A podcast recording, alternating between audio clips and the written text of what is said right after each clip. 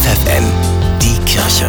Nachgedacht. In ganz Niedersachsen waren sie heute wieder unterwegs, Väter und die, die es noch werden wollen.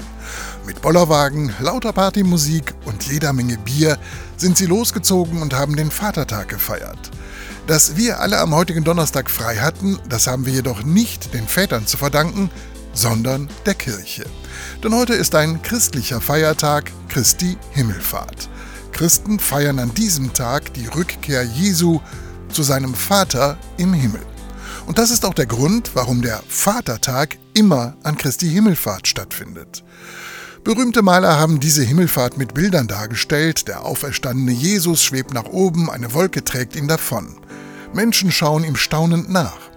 So steht es auch in der Bibel. Natürlich ist die Himmelfahrt auf der Wolke nicht wörtlich gemeint.